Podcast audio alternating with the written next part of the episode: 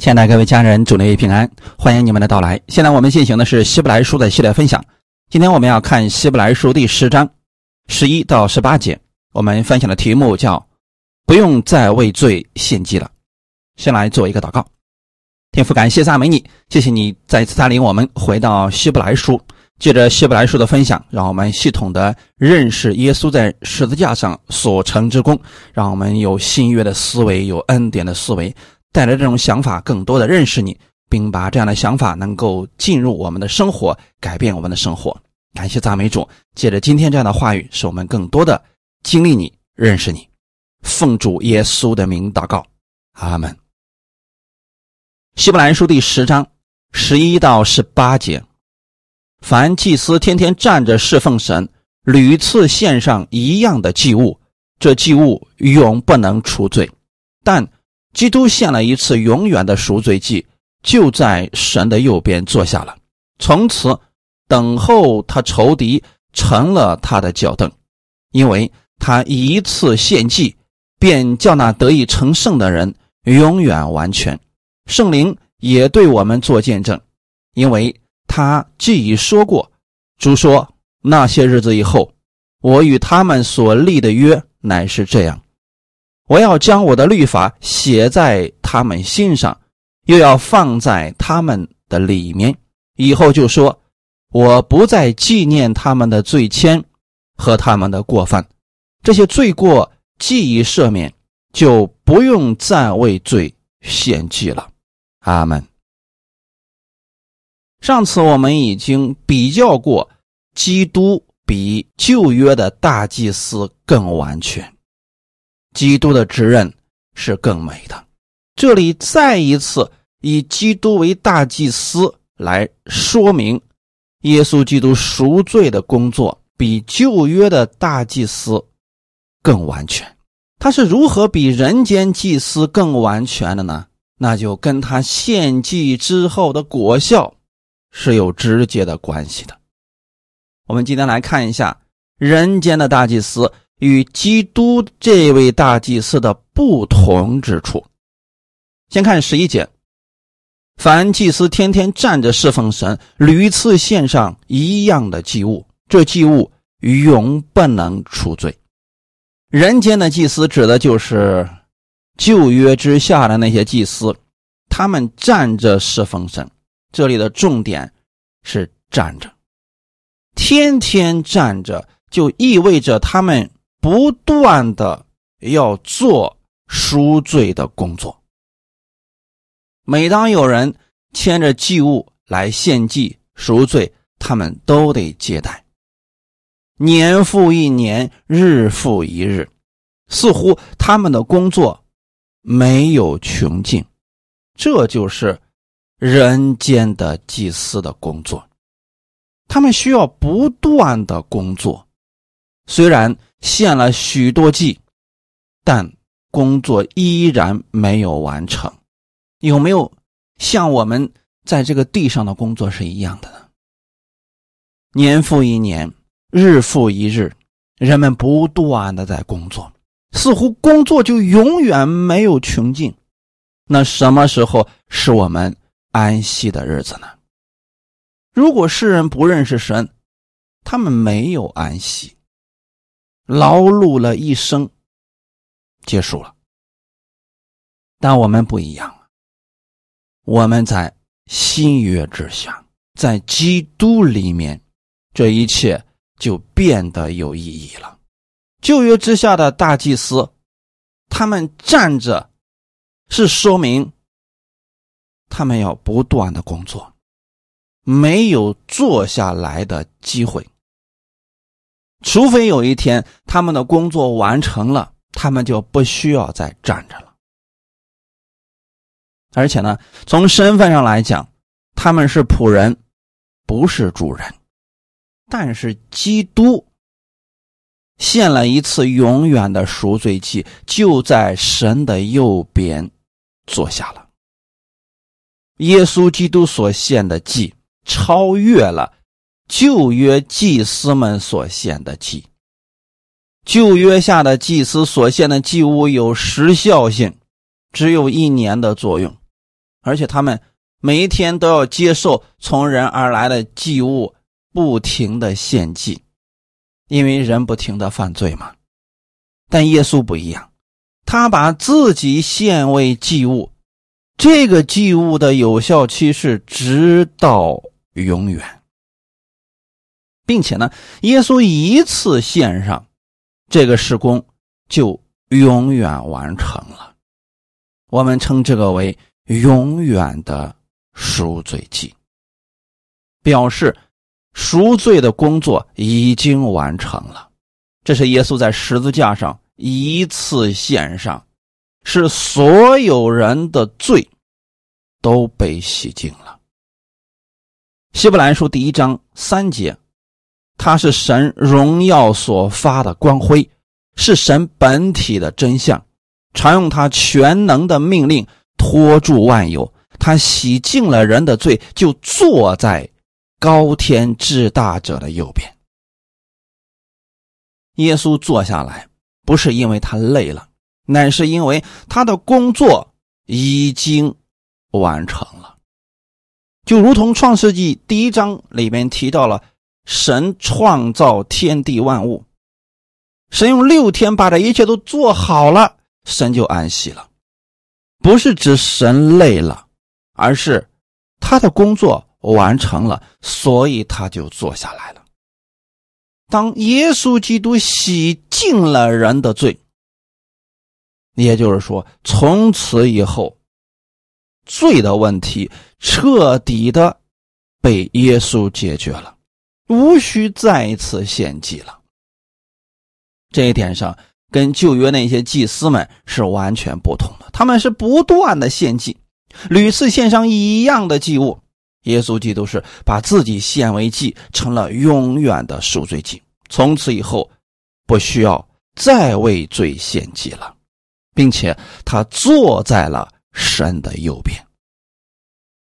神的右边，你可以理解为得胜之处、荣耀之处。也就是说，耶稣不仅仅完成了救赎之功，而且完成的很漂亮，很完美。阿门。人间的祭司是屡次献上一样的祭物，但基督是一次献上。这里的对比是屡次和一次。我们的焦点应该放在基督的身上，他一次被献，所以不要再让耶稣反复上十字架了，这个不对。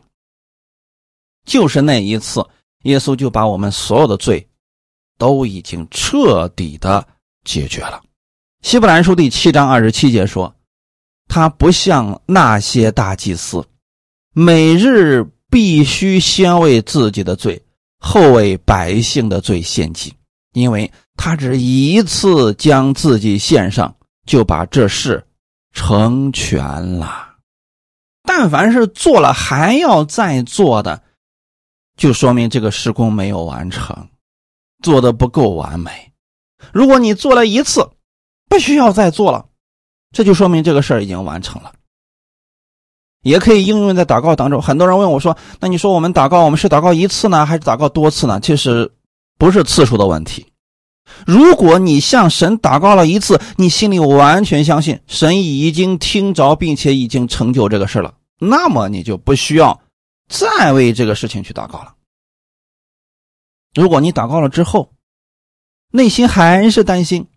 还是忧虑，那就继续的祷告，直到不担心、不忧虑了就可以了。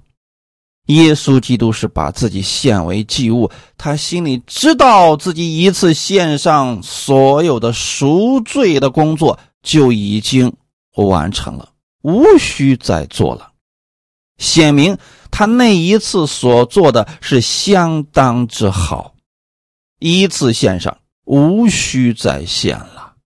一次献上，已经完美的完成了赎罪的工作。希伯来书第九章二十四到二十六节，因为基督并不是进了人手所造的圣所，乃是进了天堂，如今为我们显在神面前，也不是多次将自己献上，像那大祭司每年带着牛羊的血进入圣所。如果这样，他从创世以来就必多次受苦了。但如今在这末世显现一次，把自己献为祭，好除掉罪。这就是耶稣在十字架上所成之功。他不是进了人手所造的圣所，意思是。他是立在天地之间，给我们打开了通往天国的门。他的血完全的洗净了我们所有的罪，如此我们就可以进入天国，成为神的儿女，永远的被天父接纳了。而且这个是不能再重复，也无需再重复，因为。在永恒当中，耶稣完成了这样的事工。过去的、现在的以及以后的人，都可以借着耶稣所成之功，除掉罪，成为神的儿女。人间的祭司是在地上的账目当中献祭，所以它有局限性。而且他们献上的是牛羊等洁净的牲畜。可是基督不一样，他虽然人在地上，但是他却是进入了天上的圣所，他成为了神右边的大祭司。也就是说，耶稣基督现在是进入天堂，成为天堂里的大祭司了。因为有这个大祭司的存在，因为有他完美的救赎之功，所以我们的罪再也不可能显现出来，已经完美的被除掉了。人间的祭司所献的祭永不能除罪，在原文希腊文当中是指绝不能除罪。我们以前给大家讲过，因为他们所献的祭物是牛羊、鸽子、斑鸠等洁净的牲畜，这些牲畜的血只能暂时的遮盖罪，但是不能除掉罪啊！你想，人犯罪了，用一只羊怎么能够代替人的罪呢？只是神透过这样一种仪式。让他们知道，这些牛羊都是预表，都是影子。真正能把他们的罪除掉的，是以后要来的弥赛亚。现在我们知道，那个美赛亚的名字就叫耶稣基督，他是天上的大祭司啊。他所献的祭不是牛羊，乃是他自己。因为他是无罪的，他的血也是无罪的，所以无罪的才能代替有罪的。如此，当无罪的基督替我们的罪死在十字架上的时候，我们的罪就被消除了，而且是永远的除掉了。阿门。所以这点大家一定要彻底的牢记于心呐。现在就算你看到你仍然会犯罪，但这个罪，耶稣已经付上了代价。有人说了，如果你这样讲的话，那我们是不是可以肆无忌惮的去犯罪了呢？如果你知道耶稣为了你的罪付出了何等大的代价，你不会故意去犯罪，你反而。会对耶稣产生感恩，因为这份爱会吸引你走向他，跟随他，效法他。阿门。除非人不明白基督的这份爱，不知道耶稣付出的是何等惨重的代价，人才会说：如此我就可以故意去犯罪了。能这样想的人，说明他并不信耶稣，他不知道耶稣为他做了什么。十三节说：“从此等候他仇敌成了他的脚凳。人间的祭司只是照着律法献祭，完成赎罪的礼仪。这些虽然可以暂时的遮盖罪，但是它无法让人从最终得胜，并没有击败那引诱人犯罪的魔鬼。但耶稣基督把自己献为赎罪祭，同时他也击败了魔鬼的一切诡计，他又从死里复活，胜过死亡。是所有接受他救赎之功的人，可以和他一同得胜。旧约的大祭司自己都有罪啊，自己都有软弱啊，所以他无法帮助百姓胜过罪。基督不一样，他已经完全得胜了，胜过罪，胜过死亡，胜过了魔鬼一切的权势，因为他已经全面的得胜了。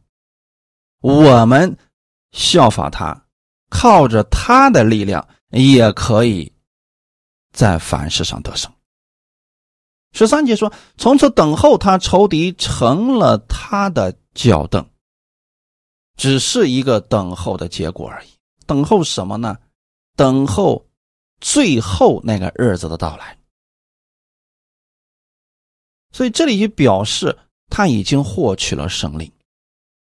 并且还在那等候最终的胜利。这个最终的胜利指的是什么呢？我们身体被赎之后，我们整个灵魂体全部跟耶稣在一起，然后死亡和阴间被彻底的消灭。这就是最终的胜利了。虽然耶稣已经得胜，可是他还要得胜。我们在这个世上的时候，靠着耶稣也是可以得胜的。阿门。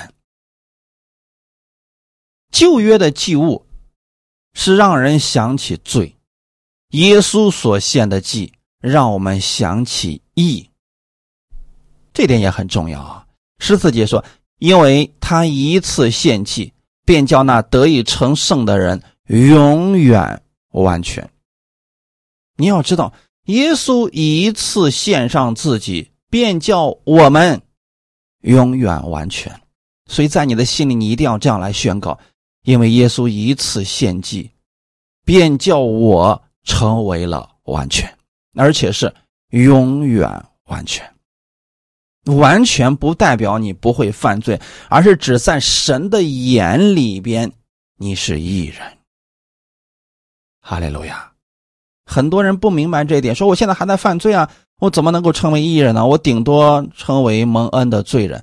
你要知道，不管你前面加多少形容词、修饰语，最后如果你是罪人，那就说明耶稣的救赎之功没有完成，他没有把你的罪除掉，所以你才成为罪人嘛。如果你相信耶稣一次被献，你罪的问题已经被彻底的解决了，你已经因信被称义了，那你就是。义人了，这跟旧约下献祭是不一样的呀。旧约下献祭就是让人想起罪来。希伯来书第十章三到四节，但这些祭物是叫人每年想起罪来，因为公牛和山羊的血断不能除罪。每次他们去献祭，他们看到这些祭牲的时候，他们就知道自己罪孽深重啊。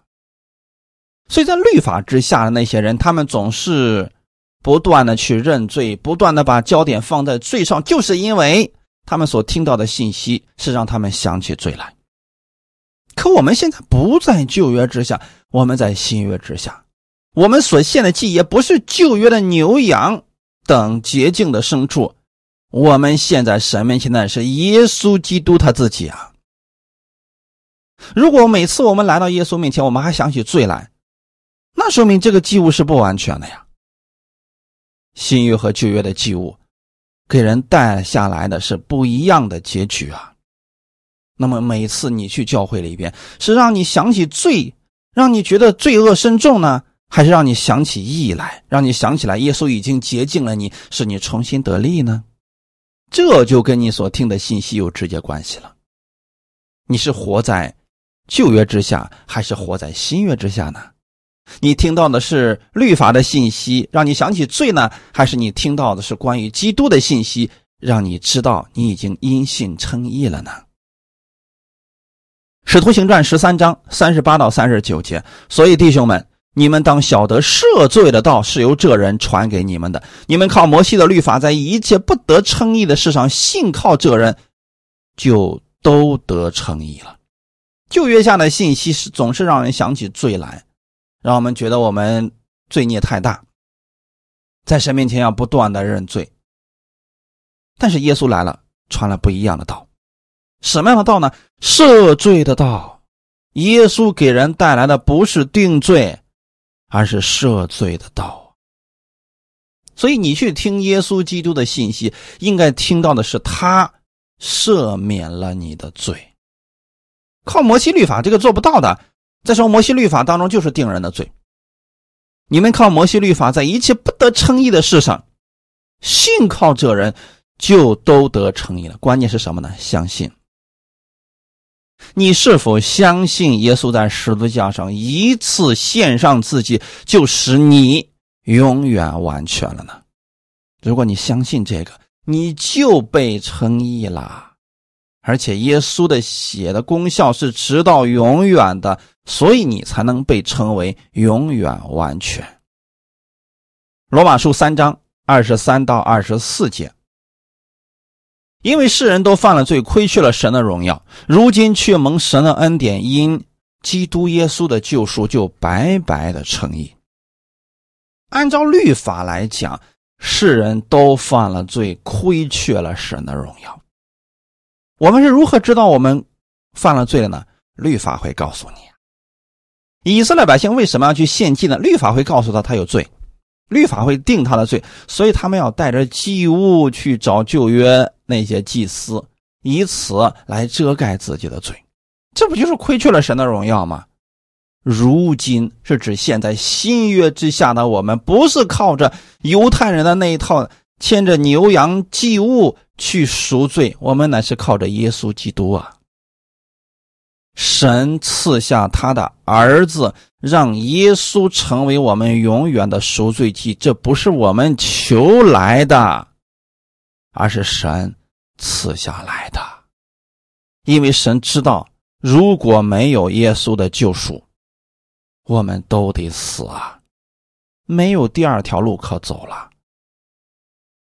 所以，神才差了他的儿子到世上来，让他的儿子死在十字架上，就是为了要洗清我们的罪。这就是神的恩典呀！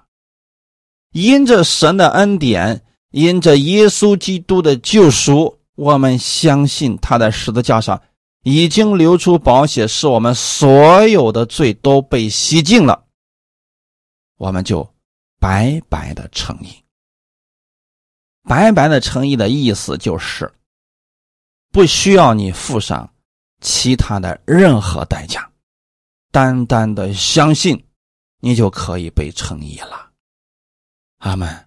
如果有人告诉你，今天你想进天国，想得救，想被称为义人，还需要加上你的好行为，光信还不够，不要相信他，这不符合圣经。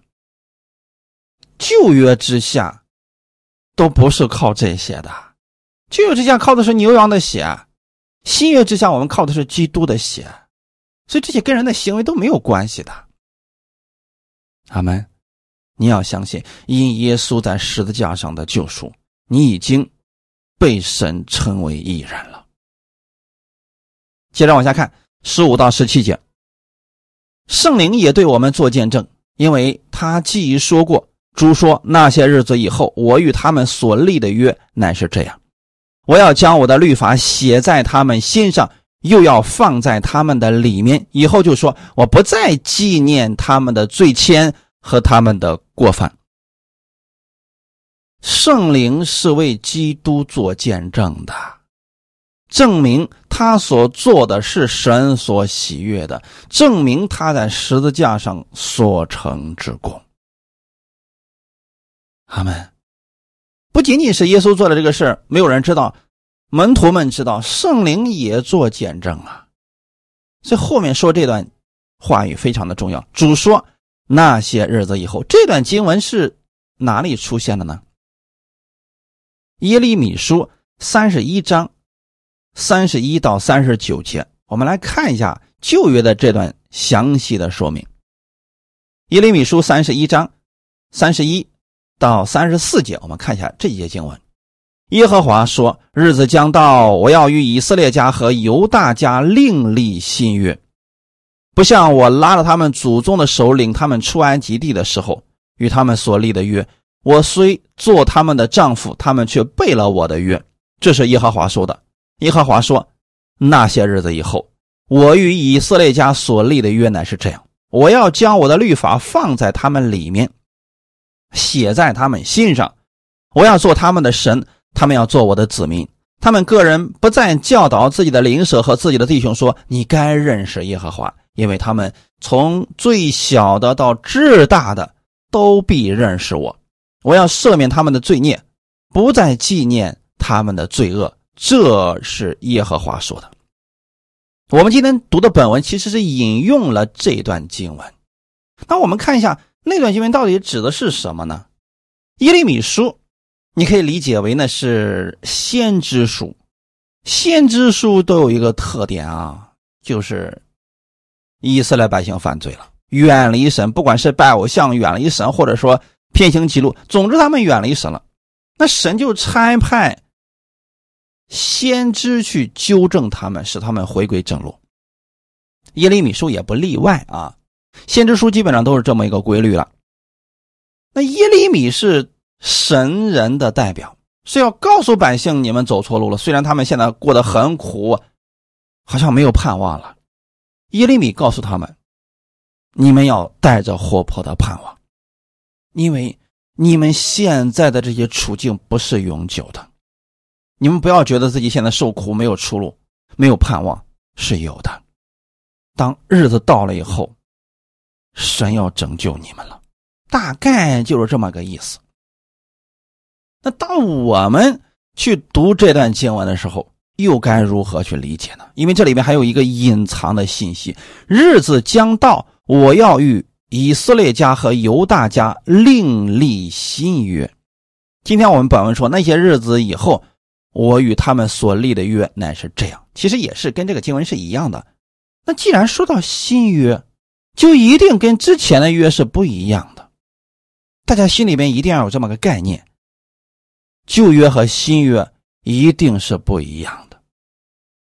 他们既然不一样，我们就要找出来不一样之处。那日子将到，它这是一个将来时。我们今天本文说那些日子以后，你可以理解为过去式了。耶利米说这个话的时候，耶稣基督还没有上十字架。我们现在。看那个日子，是因为耶稣已经上了十字架了，所以从这儿我要给大家一个优美的图画，大家要在脑海当中脑补一下。不管是旧约下的人还是新约下的人，我们都是靠着耶稣基督得救的。那旧约和新约的分界点在哪里呢？就在耶稣上十字架为我们流出宝血，使我们罪得赦免那个时候开始的。也就是说，当耶稣基督流出宝血，我们罪得赦免了，信约就开始了。阿门。就罪的问题解决了，是新约的开始。之前都被称为旧约，在旧约之下，百姓们罪得赦免，靠的是以后要来一位弥赛亚，他要为我的罪流血牺牲，这是一个将来时。所以说，耶利米在写这个话的时候啊。就是将来时，他是仰望以后要来一位救主，他跟我另立新约。阿门。那今天呢，我们在看到耶稣的约的时候，他就已经是个完成时了，因为这个约已经完成了，所有的事情都已经显明了，所以我们才祷告说：因耶稣受的鞭伤，我们已经得了医治。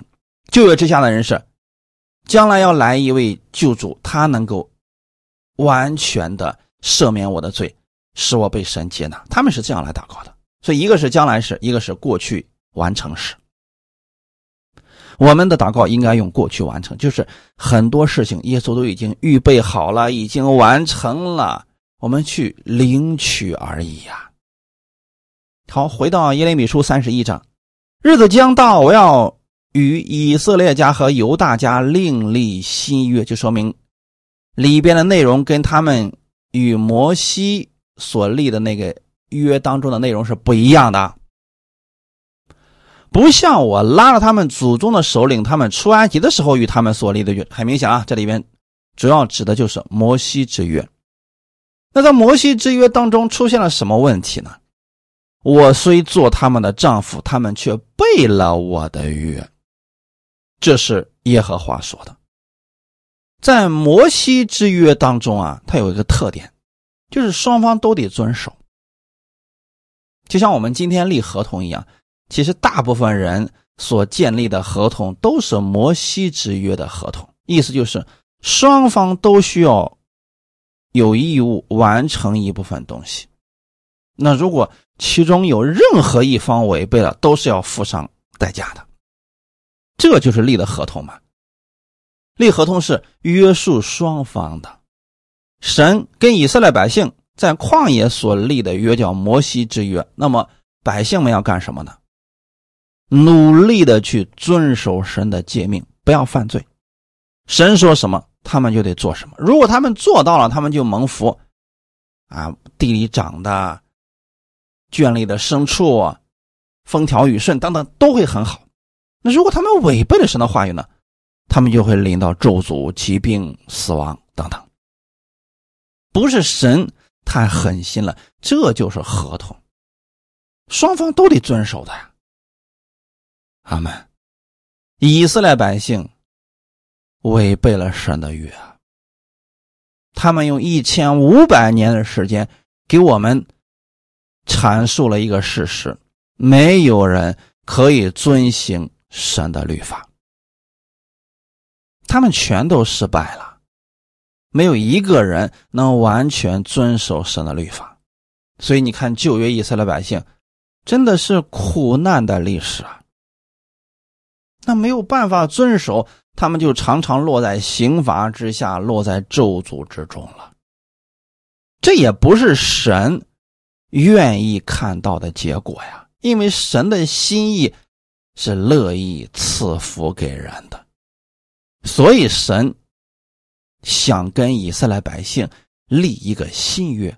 三十三节，耶和华说：“那些日子以后。”我与以色列家所立的约乃是这样，哎，这就是新约了啊，跟我们今天有直接的关系了。因为新约不仅仅是给犹太人，也是给我们外邦人的。那新约跟旧约的区别，我们一定要看一下。我要将我的律法放在他们里面，写在他们心上。那这里的律法指的又是什么呢？首先，我们一定要确定一下，这里的律一定不是十诫，也不是旧约的摩西之律了。那除了这个，还有其他的律吗？当然有，基督的律，圣灵的律。罗马书八章一到二节。如今那些在基督耶稣里的就不定罪了，因为赐生命圣灵的律在基督耶稣里释放了我，使我脱离罪和死的律了。透过罗马书第八章，我们看到了两个律同时出现。如今那些在基督耶稣里的就不定罪了。从这里你可以看出来，原来这个律是在基督耶稣里的，在基督耶稣里，我们。不是没有任何规矩，不是不需要任何的好行为了。基督给了我们很多的规范，也给我们说了很多的命令。你可以把这个称为生命的律、圣灵的律。总之呢，这些都称为基督的律。他们一定要切记啊，不是说我们脱离了摩西律法的那个律。从此以后，我们没有任何人可以规范我们想干什么就干什么，这会犯罪的，这会让人去放纵的。现在很多人真不明白这一点，以为恩典之下什么都不被约束了，以为在恩典之下我们啊可以肆意妄为了。不对啊，我们从摩西律法之下回归到了基督的律里。耶稣基督也给了我们很多的命令，这个我们需要去读四福音，去读新约的书信，那里面会很清楚的告诉我们在生活当中当如何去行的。比如说罗马书第八章第二节说：“因为一次生命圣灵的律在基督耶稣里释放了我，使我脱离罪和死的律了。”那罪和死律指的就是摩西的律法，在基督里就是基督的律。雅各书二章八节说：“经上记着说，要爱人如己。你们若全守这至尊的律法，才是好的。”你是这一段经文，你可以理解为，耶稣基督也给了我们命令，叫我们彼此相爱。那彼此相爱就是耶稣基督给我们的律，你可以把这个称之为至尊的律法，爱的律法。他们，他是以爱为核心去做所有的事情。当我们心里面充满基督的爱，去帮助人、引导人、安慰人的时候，他不会给人带来伤害的。但如果离开了这个律，那人可能会有别的想法，可能会伤害别人，甚至给别人带来非常大的痛苦。但如果说我们在基督里边，我们。本着爱人的原则，像基督一样，那不会给人带来伤害的。所以这个是基督给我们的律啊。所以新约的律是这样的啊，我要将我的律法放在他们里面，写在他们心上。你可以理解为圣灵的律、生命的律等等，这些通称为基督的律。耶稣基督在你的心里边，圣灵在你的心里边，他会引导你去说造就人的话，他会引导你去做正确的事情。因为当我们接受耶稣的那一刻呢，圣灵就住在我们心里了。你若愿意让圣灵引导你，他真的会带领你。去做你过去做不到的善事。我要做他们的神，他们要做我的子民，这是一种关系啊！就是因为有新约的存在了，所以他是我们的神，我们是他的子民，他会保护我们，他会带领我们，他会安慰我们。他们个人不再教导自己的邻舍和自己的弟兄说：“你该认识耶和华，因为他们从最小的到至大的都必认识我。”这是什么意思呢？信约之下，因为我们里面有圣灵了嘛，所以圣灵会亲自教导人、引导人的。那我们信了耶稣的人，一定要去顺从圣灵的引导。如果你不顺从圣灵的引导，那么说实话，你跟不信的人几乎没什么区别，只是说你得救了而已。生活当中应该看不到神的任何带领。因为在新约之下，就算你安息日不去教会，神也不会用石头打死你，也不会刑罚你，除非我们愿意顺从圣灵的引导，那我们就能活出基督的样式来，就不一样了。我们就一步一步的被神带领，越来越多的有了基督的身量。阿门。十八节。这些罪过既已赦免，就不用再为罪献祭了。为什么新约之下，神说我要赦免他们的罪孽，不再纪念他们的罪？不是神降低了他的标准。我们一定要切记，神跟我们立的新约，不是神降低了他对罪的认识和标准。很多人以为。今天我们在新约之下，所以我们犯罪也不要紧。这个话是错的。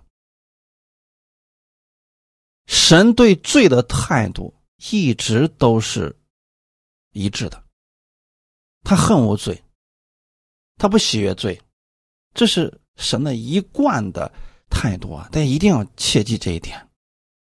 那为什么今天神不再纪念我们的罪呢？那是因为耶稣替我们的罪死了。他为什么能赦免我们的罪呢？那是因为耶稣替我们的罪付上了刑罚。阿门。不是神降低了他的标准呢。很多人以为新约之下我们怎么过、怎么活，神都不会向我们发怒了。能如此想的人，说明他对基督在十字架上所成之功不是很了解。建议这样的人去看一看一部电影《耶稣受难记》，看看耶稣到底为他付出了什么。你要有一种代入感，就是耶稣受的鞭伤，他是为你的罪在受鞭伤。他在十字架上那么痛苦，是因为你的罪。如果你能够完全的明白了这一点，人的行为自然就会改变。阿门。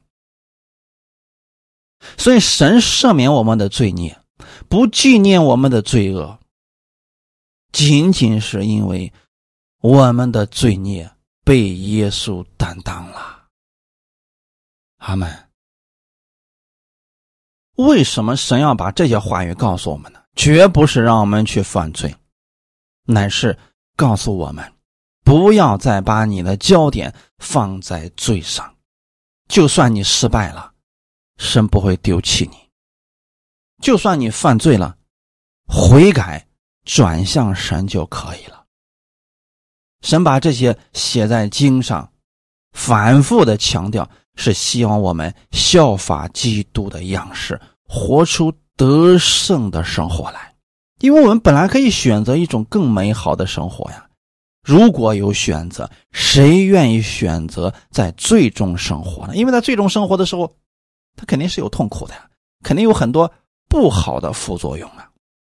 既然能选择好的，为什么我们不去选呢？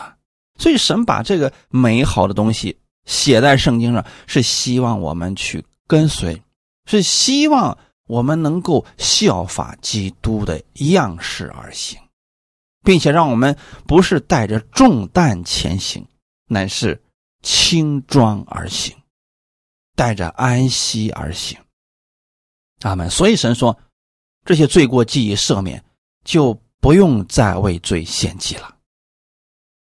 也就是说，新约之下，我们再也不需要牵着牛羊或者带着鸽子斑鸠为我们的罪去献祭了。我们来到神的殿中。我们先要感谢耶稣在十字架上为我们的罪流血牺牲，你是要感谢神的呀，因为没有耶稣的话，我们的罪不可能被赦免，我们不可能被天父接纳，我们今天也不可能领导祝福的。这一切的一切，都是因着耶稣在十字架上所成之功，所以我们无需再为罪献祭了。你要更多的把你的焦点放在基督的义上。效法基督而行。希伯来书九章十三到十四节：若山羊和公牛的血，并母牛犊的灰洒在不洁的人身上，尚且叫人成圣，身体洁净；何况基督借着永远的灵，将自己无瑕无疵献给神，他的血岂不更能洗净你们的心，除去你们的死刑，使你们侍奉那永生神吗？这段经文其实已经解释的比较清楚了。旧约之下，山羊和公牛的血都能叫人成圣、身体洁净，更何况我们用的不是这些，乃是耶稣用他的血，难道不能洗净你的心吗？难道不能改变你的思维吗？还有圣灵帮助的，难道就不能除去你的坏行为？使你转而侍奉永生神吗？这是个反问，就说明绝对可以。只要人愿意，只要人的心向往神，圣灵总是给我们这个机会，引导我们，给我们智慧，给我们力量，给我们恩赐，让我们去侍奉神。哈利路亚！你记得今天新约之下的所有信徒，你们罪的问题已经被彻底的解决了，你们可以去侍奉神的。哈利路亚！愿今天的分享给你们带来一些帮助。我们一起来祷告，天父，感谢赞美你，谢谢你借着这样的话语苏醒我们的心。我们知道，今天我们不在旧约之下，我们在新约之下了。新约是耶稣的血为我们所立的，那是永远的约。在新约之下，天父不再纪念我们的罪愆和我们的过犯，因耶稣已经为我们的罪付上了代价。今天我们在基督里边是新造的人，有圣灵住在我们的心里边，他会引导我们每天过出新生活的样式。我们愿意效法基督的样式而行，因为侍奉神是我们这一辈子最有意义并且有价值的事情。感谢天父给我们这样的机会，让我们能够侍奉你，让我们的生活当中也能够更多的经历你，而认识你。赐给我们智慧和口才，让我们把福音传出去，让我们可以带领更多的人来到天父的面前，让他们也明白天父的爱。一切荣耀都归给你，奉主耶稣的名祷告，阿门。